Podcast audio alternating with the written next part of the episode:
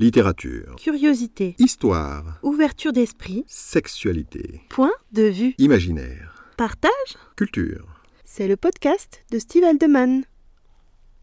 Bonjour à tous et bienvenue dans ce podcast consacré à Rêve Bébé. Rêve Bébé, c'est un site d'histoire érotique que je connais depuis plus de 15 ans et que j'affectionne particulièrement.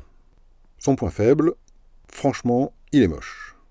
Ses points forts, il n'a aucune publicité, il est entièrement gratuit, des centaines de contributeurs talentueux y ont publié leurs textes, et il s'y trouve plus de 10 000 histoires corrigées pour tous les goûts. Son gros point fort, la possibilité de sélectionner facilement les histoires que l'on veut lire en fonction de thèmes et de critères précis.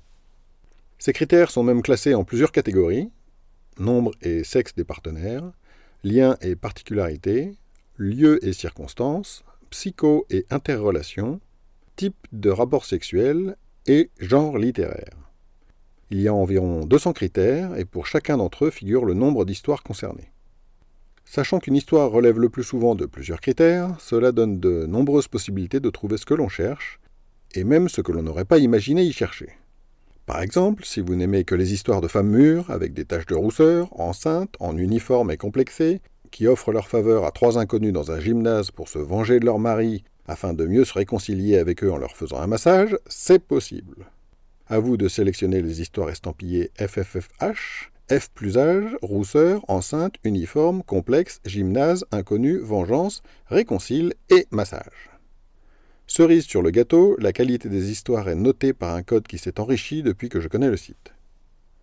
Puisque c'est l'un des thèmes que j'aborde dans mon premier roman, je peux vous dire qu'il y a, au moment où j'écris ces lignes, 232 textes qui se déroulent dans l'univers SM, et que ces histoires sont identifiables par un code couleur marron facile à repérer. Cela dit, je ne suis pas sectaire, et tant qu'à vous parler de ce site qui vaut le détour, j'en profite pour faire la promotion d'une histoire en particulier, un petit bijou de délicatesse dans ce monde de brut. Elle s'appelle Moi, je pourrais plus avoir d'enfants maintenant. Ne vous fiez pas au titre, l'omission est volontaire.